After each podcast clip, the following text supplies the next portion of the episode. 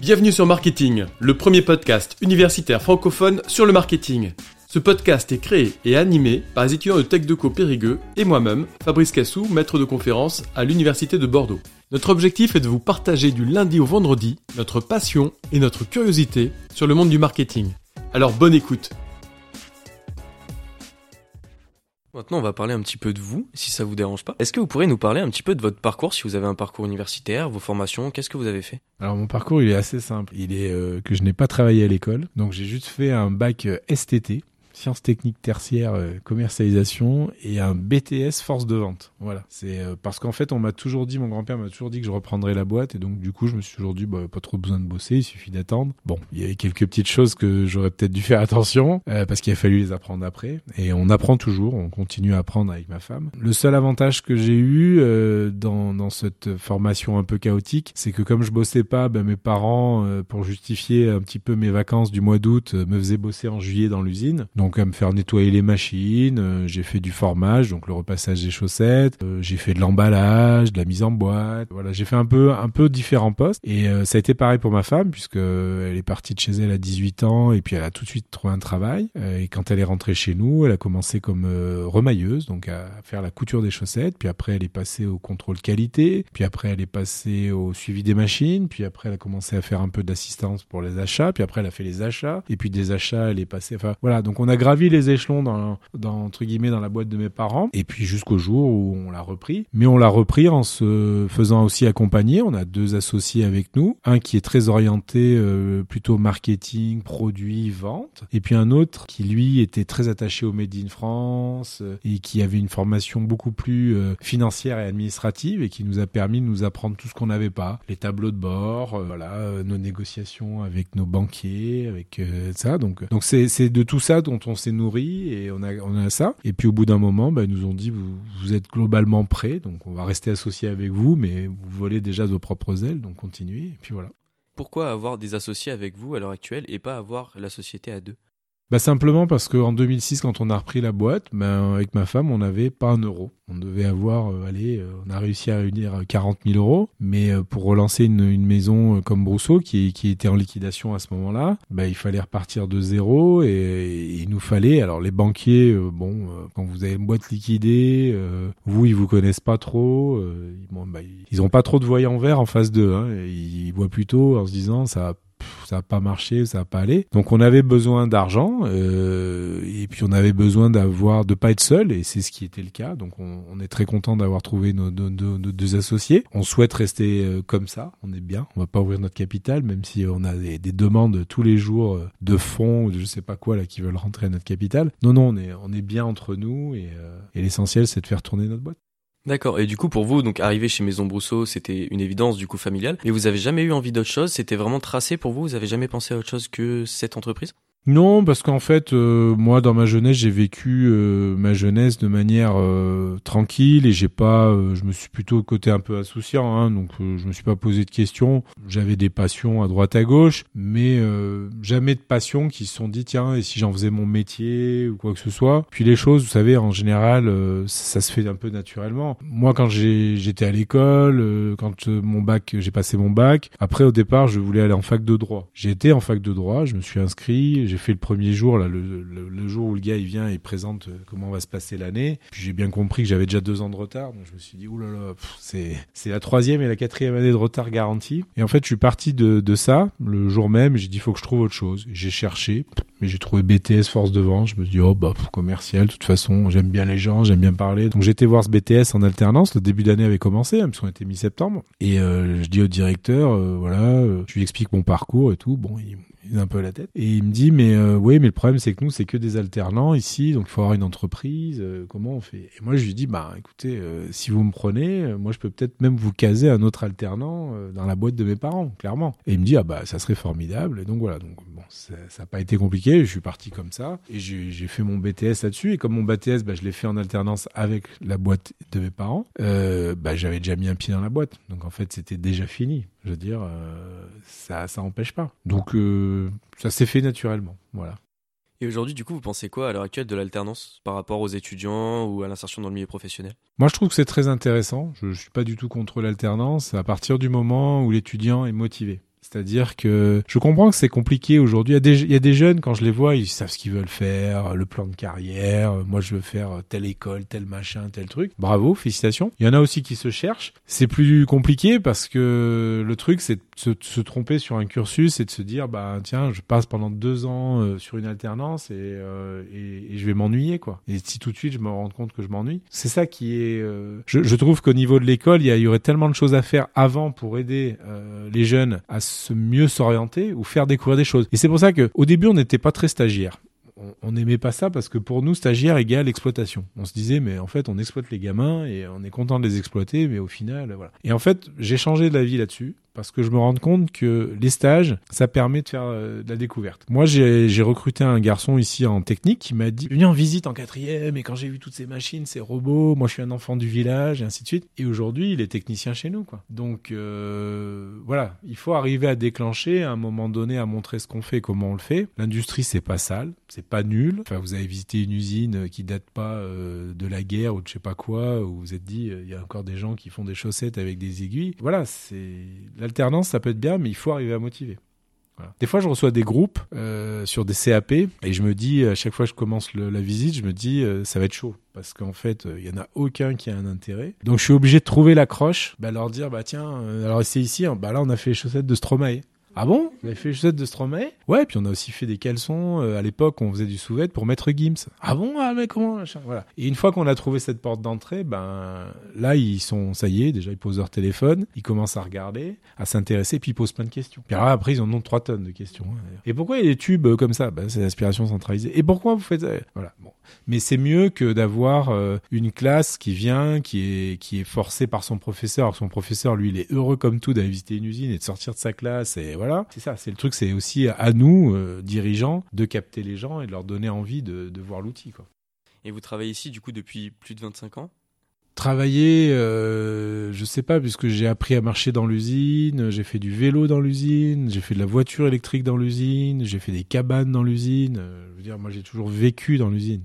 Donc, euh, grosso modo, euh, oui, j'y travaille, mais pas que en fait. C'est, ça reste notre vie au global. Euh, bien sûr que pour nos salariés, il y a, ils viennent pour avoir un salaire à la fin pour vivre. Nous aussi, bah parce qu'on gagne de l'argent et on vit comme ça. Mais je crois que si on fait pas un métier aujourd'hui par passion, c'est compliqué de bien vivre. Voilà. Bon, c'est dur de trouver le métier euh, qui va avec la passion, mais euh, pourquoi pas? Je pense qu'on évolue, on commence avec un métier. Aujourd'hui, les choses vont changer. Vous savez, quand on se dit nos, salariés qu'on recrute, si on arrive à les garder 5 ans, aujourd'hui, ça sera bien parce que le monde a évolué. Il y a des gens qui feront carrière avec nous. On a une très belle équipe, un très gros noyau. Mais on sait aussi que dans toutes les générations qui arrivent, les nouvelles générations, 5 ans dans une boîte, ça sera un grand moment. Voilà, ça sera déjà bien.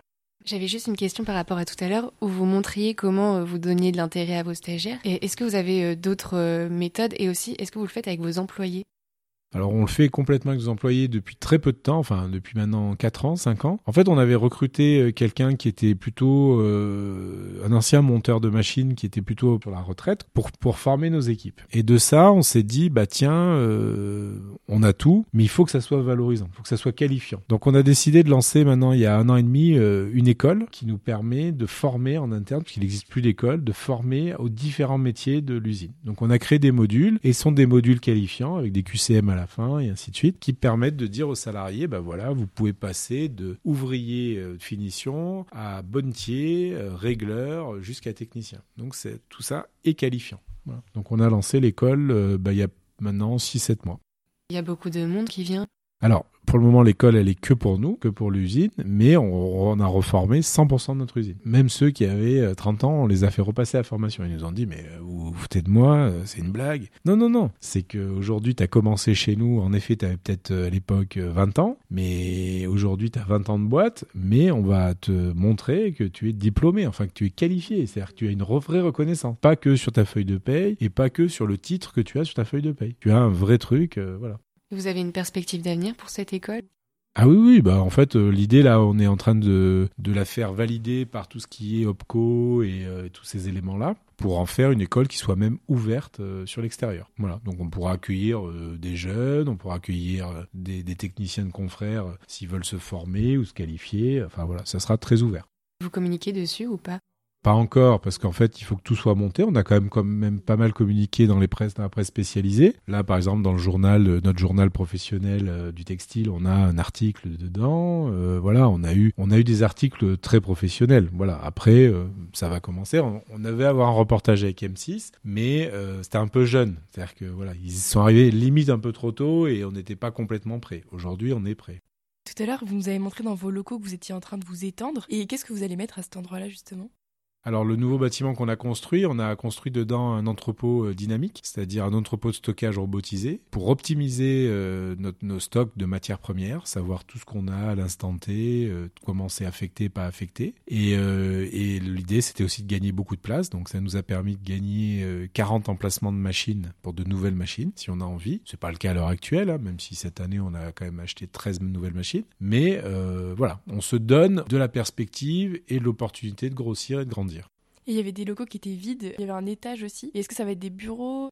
Alors il va y avoir là, euh, nos salariés on, on, viennent de subir deux ans de travaux, deux ans où ils ont appris euh, ce que c'était le camping et le bivouac, c'est-à-dire qu'ils ont eu leur bureau posé au milieu d'un atelier, euh, voilà. Et là ils vont enfin, à partir du mois de février-mars, découvrir leur nouveau bureau, s'installer définitivement dans leur bureau, parce qu'on a cassé leur ancien bureau, on a tout rasé, sans arrêter la production et sans déménager. Donc c'était très rock'n'roll, mais c'est une super expérience. Finalement on s'est rendu compte que ça avait ressoudé aussi des équipes. Parce qu'avant ils étaient un peu en individuel et puis euh, là maintenant ils se retrouvaient sur des open space euh, un peu bizarres euh, au milieu de l'usine. Mais du coup ils ont bien aimé en fait. Parce que ça ça ça a eu l'avantage d'arrêter les les ce que j'appelle les petites histoires. Lui, il a dit ci, moi j'ai dit ça, et voilà. Alors que là, bah, ils sont tous en face dans la même pièce. Et euh, quand un dit oui, mais alors ça, c'est comme ça, bah, les autres disent mais non, tu peux pas faire ça, il faut qu'on fasse comme ça.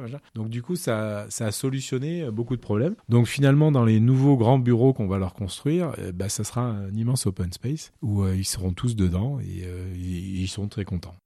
Et vous parlez du coup d'avoir acheté 13 nouvelles machines, juste pour avoir un ordre d'idée. Une machine, ça produit combien de chaussettes? Je sais pas sur quelle période vous la quantifiez, par jour, par mois? Alors une machine, ça produit en moyenne 120 paires jour. Voilà pour vous donner un ordre d'idée, sur 252 jours par an. Euh, après, c'est en fonction des articles. Hein. Il y a des articles où on va produire beaucoup moins. Plus l'article est simple et basique, plus la chaussette va aller vite. Plus l'article et le dessin est compliqué, moins la chaussette va vite. Une chaussette moyenne euh, homme, ville, classique, uni, c'est 3 minutes. Une chaussette homme, ville, moyenne, avec un dessin fantasy, c'est 3 minutes 50. Une modèle très chargée, c'est 4 minutes. Voilà. Et ainsi de suite, et ainsi de suite. Donc, euh, en gros, nous, on fait entre 1 300 000 paires et 1 500 000 paires par année, en fonction de, des années. Par exemple, si vous avez une année où nos clients nous demandent beaucoup de chaussettes hautes, de chaussettes de ski, de chaussettes type ce qu'on appelle mi-bas, qui s'arrêtent sous le genou, et eh ben là, ça va faire moins de, moins de production à la fin de l'année. Parce que on aura produit beaucoup plus. A contrario, si on a une année où on a beaucoup de chaussettes bébé, bah une chaussette bébé, un bouton bébé bouclette, ça sort en 90 secondes. Hein. Donc euh, moins à peine une minute. Donc là, on peut en faire des millions. Si on faisait que ça, bah, on en ferait euh, peut-être 3 millions de paires à l'année. Donc c'est c'est en fonction de la production, c'est en fonction des dessins, c'est en fonction des couleurs. Euh, c'est pas quelque chose qui est établi, mais c'est entre 1,3 million et 1,5 million. Voilà. Et à l'époque de vos grands-parents, ça prenait combien de temps à se fabriquer une chaussette?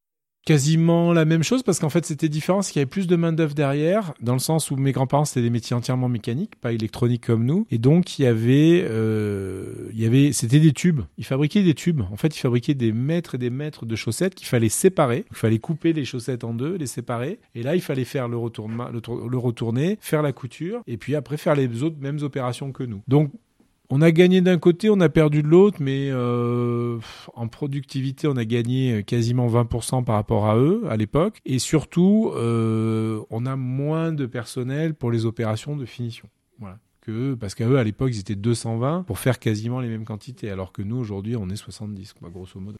Et pour Maison Brousseau, en tant que marque, quelle place vous accordez à l'instinct et l'intuition? Là, encore une fois, euh, quasiment la totalité parce que on fait pas d'études de marché, nous. On n'a pas fait de super études marketing, donc on n'a pas eu on n'a pas confié ça à un cabinet pour nous dire voilà euh, combien la marque va marcher, qu'est-ce qu'elle va faire, ainsi de suite. Non, on crée la marque euh, vraiment au feeling. On sait qu'il y a une attente sur le Made in France et qu'il y a un besoin. la preuve en est. Alors maintenant, deux ans après, et quand on a vendu 10 ou 20 000 paires par an, bah on se dit là, ça veut dire qu'il y a un marché potentiel là-dessus. Donc on peut continuer à la croître. Mais oui, nous, avec, euh, avec Alexandra, ma femme, on fait ça euh, vraiment euh, par intuition et côté un peu naturel, quoi. Et justement, je reviens là-dessus. Est-ce que vous vendez à des, des, revendeurs, ventes privées, etc. Et comment ça se passe si c'est le cas? Non, parce qu'aujourd'hui, euh, en fait, on n'a pas de stock, on ne surproduit pas, on produit ce qu'on vraiment ce qui est acheté ou consommé. Donc, on, pour le moment, on n'a jamais eu assez de stock sur nos marques pour euh, appeler un vente privé ou un déstocker ou quoi que ce soit. En plus, il faut savoir que pour notre second choix, qu'on a des, des, défauts, des produits à petits défauts. Alors, ce sont des défauts qui sont souvent imperceptibles par le client, mais que nous on connaît, on sait qu'il y est. Et ça, on le vend à notre magasin d'usine. On écoule quasiment 100% par notre magasin d'usine tous les postes que vous avez évoqués, que vous avez effectués dans l'usine avant d'être où vous en êtes aujourd'hui, ça vous a apporté quoi en tant que président?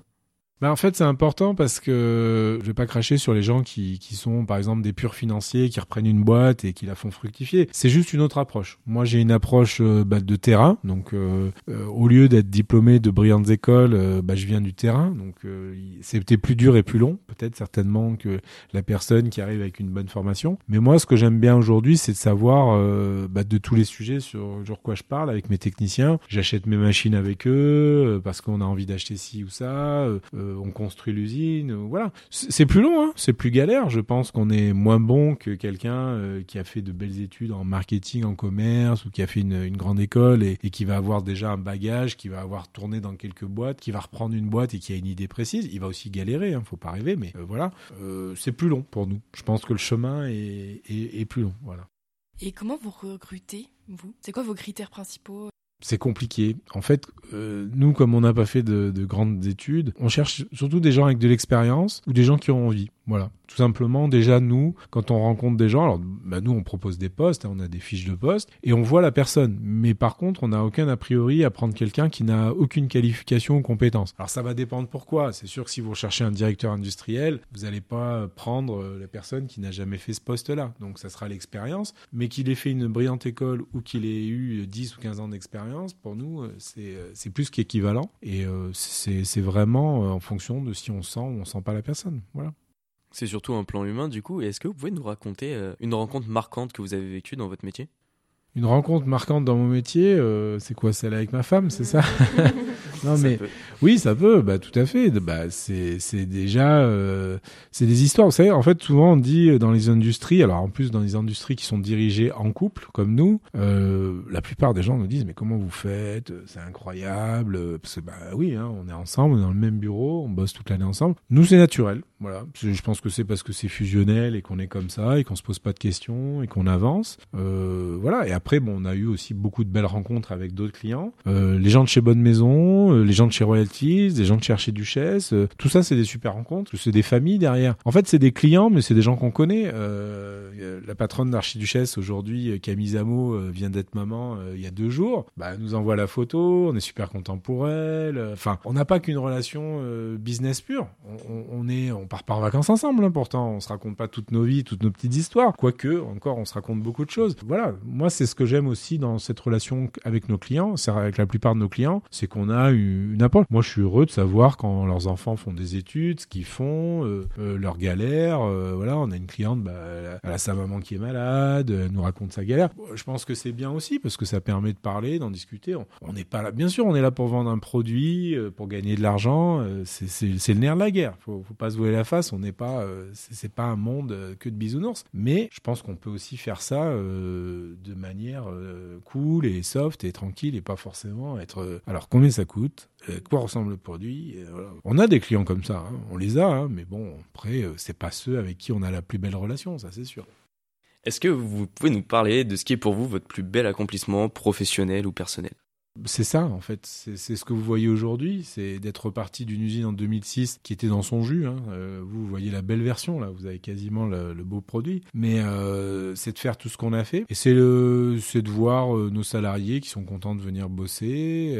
et c'est ce plaisir-là, en fait, aujourd'hui. moi, je viens pas bosser à l'usine en me disant, ah, encore un matin, il faut que j'y aille. Non, moi, j'y vais naturellement.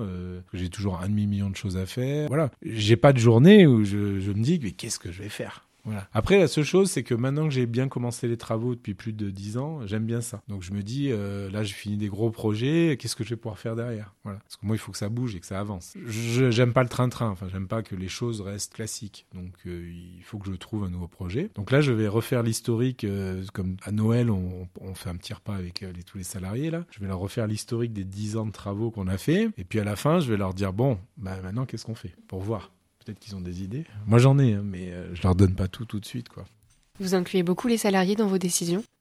Alors au début non, maintenant oui, beaucoup en fait parce qu'on a eu un changement. En fait au début euh, parce qu'on savait pas faire simplement, on savait pas euh, approcher nos salariés, leur demander leurs idées et voir ce qu'ils avaient. Et depuis maintenant plusieurs années, si on le fait. On leur dit bah tiens comment t'imagines qu'on positionne les machines, qu'est-ce qu'on fait? Alors on écoute. Moi je pars du principe qu'en fait on prend toutes les infos, on rassemble tout ça, on met tout ça sur une feuille et puis on essaye de prendre tout ce qui est bon pour euh, pour le meilleur. Mais en effet qui mieux qu'un opérateur machine Bontier peut nous expliquer son travail comment il le fait, ainsi de suite. Alors nous, on l'a fait, donc on sait ce que c'est, on pensait que c'était le mieux, et après, des fois, ils reviennent vers nous en disant, mais on pourrait faire comme ça, ça serait beaucoup mieux. Oui, c'est pas con. Donc c'est ça aussi qui est intéressant, c'est de leur, euh, leur montrer l'intérêt et surtout euh, bah, que eux, ils aient l'envie. Voilà. Et on a aussi d'avoir un noyau. Vous avez des salariés qui viennent ici pour prendre simplement le, ce que j'appelle le chèque alimentaire, pour bosser, se nourrir et leur loisir. Point barre. C'est quand même pas le cas de l'ensemble. C'est très faible même, je dirais. Donc euh, ça a cet avantage-là.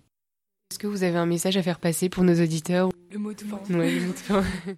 Le mot de fin, c'est venez euh, visiter vos industries françaises, venez découvrir vos produits, venez découvrir les gens qui fabriquent vos produits. Et en fait, une fois que vous aurez vu ça, vous aurez envie d'en acheter et d'en porter. Et c'est le plus important, en fait. Parce que pour nous, euh, une fois qu'un client vient dans l'usine ou comprend ce qu'on fait, la façon dont on le fait, il y a une notion de prix, mais la notion de prix est différente. Voilà. Donc, euh, c'est important de communiquer là-dessus parce que sinon, euh, on s'en sort pas et, et c'est inservicieux. Et puis aussi, je le dis, moi j'ai la chance d'avoir des enfants là qui font des études, c'est super, c'est bien, ils vont être diplômés de belles écoles, mais pour faire quoi? C'est quoi la finalité? Et en fait, moi j'ai toujours dit à mes enfants, faites vos études, faites ce que vous voulez. Moi, j'ai aucun a priori là-dessus, mais dites-vous euh, qu'est-ce que vous avez envie de faire? Essayez de vous projeter. Et en fait, moi, quand je fais visiter des parents ou des grands-parents à l'usine, c'est aussi pour faire passer le message à leurs petits enfants, leurs petits enfants qui aujourd'hui se rêvent en youtubeur euh, conquis, euh, voilà. Et je leur dis attention, à YouTube, il y a peu d'élus, malheureusement. Euh, il y en a que quelques-uns qui vont beaucoup gagner et les autres vont beaucoup galérer. Donc trouvez-vous des portes de sortie, trouvez-vous des passions et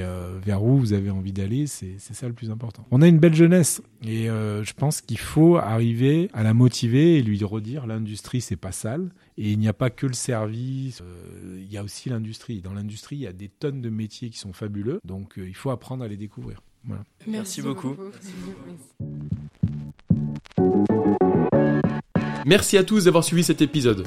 Vous pouvez nous aider dans notre démarche en vous abonnant à notre podcast et en laissant un commentaire. Merci pour votre soutien et votre écoute et à très bientôt sur Marketing, le podcast universitaire pour tous les cueils du marketing.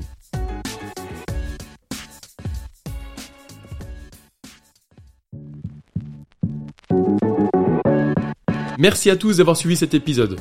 Vous pouvez nous aider dans notre démarche en vous abonnant à notre podcast et en laissant un commentaire. Merci pour votre soutien et votre écoute et à très bientôt sur Marketing, le podcast universitaire pour tous les cueils du marketing.